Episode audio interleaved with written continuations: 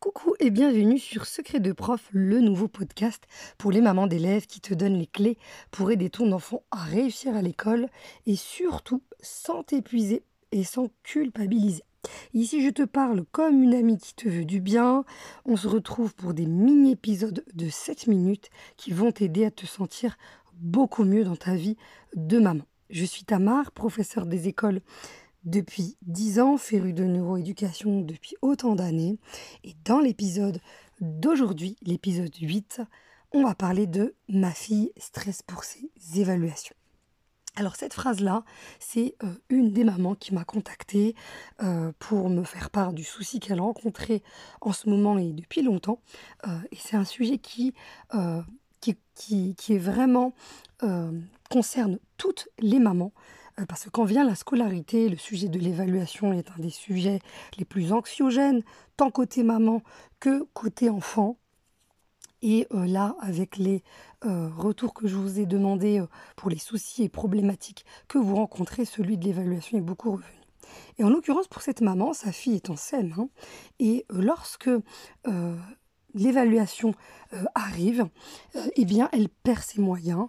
Sa mère la reconnaît pas du tout parce que elle sait que sa fille euh, sait faire un exercice, par exemple, dans une notion donnée. En l'occurrence, par exemple, là, c'était en mathématiques.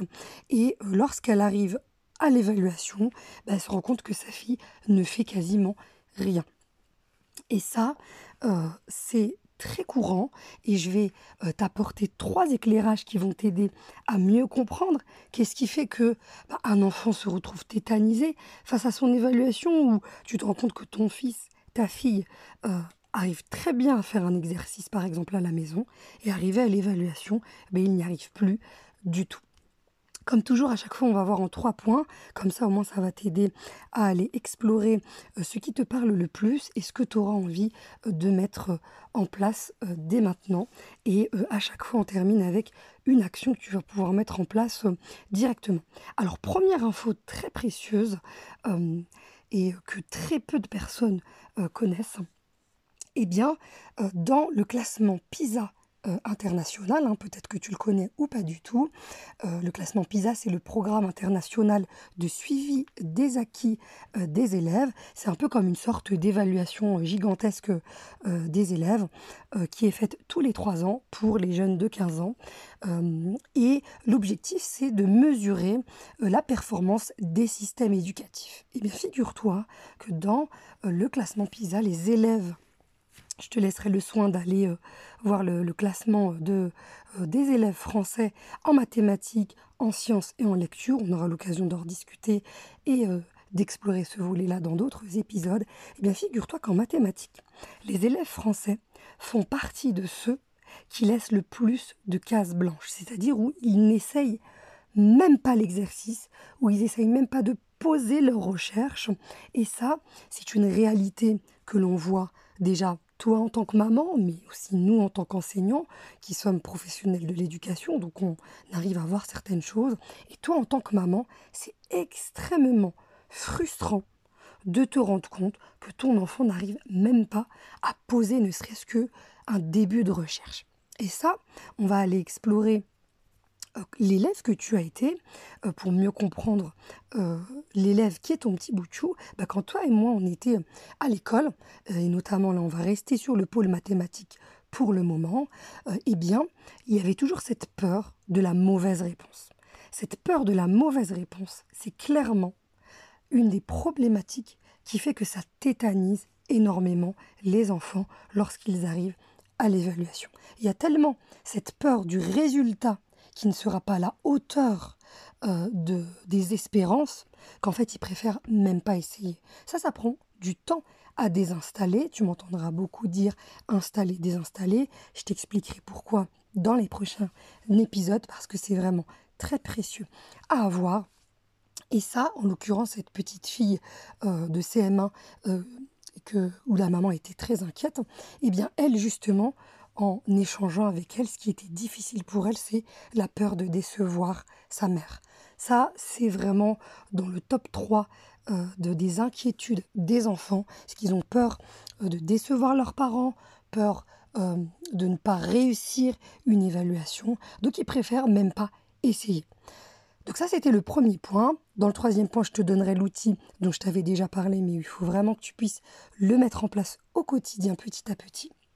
Le deuxième point, euh, qui est important à avoir à sa connaissance, c'est une chercheuse qui, euh, est euh, enseignante à l'université prestigieuse de Stanford.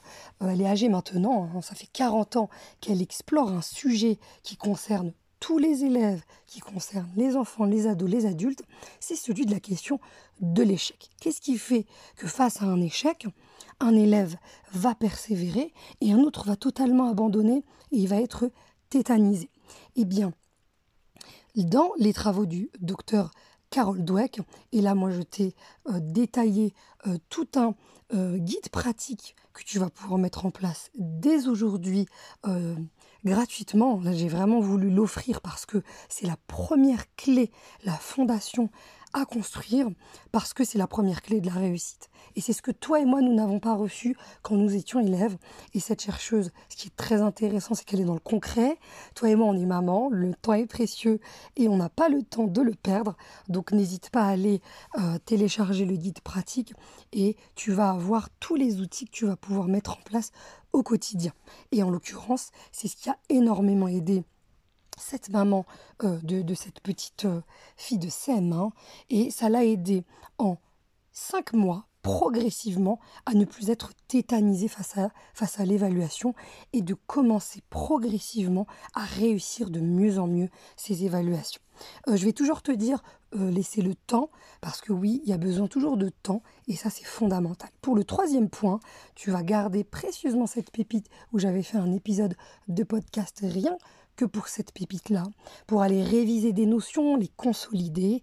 C'est le site euh, Réseau Canopé Les Fondamentaux et c'est des petites capsules vidéo qui vont t'aider à aller réviser des notions progressivement avant l'évaluation de telle sorte à être bien préparé. Donc garde bien ces trois, euh, trois clés, ces trois outils d'aujourd'hui.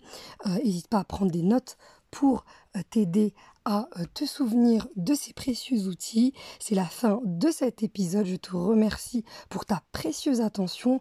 Pense à t'abonner et à partager à une amie que tu aimerais aider. Au plaisir de te lire et de te soutenir. On se retrouve très bientôt pour le prochain épisode.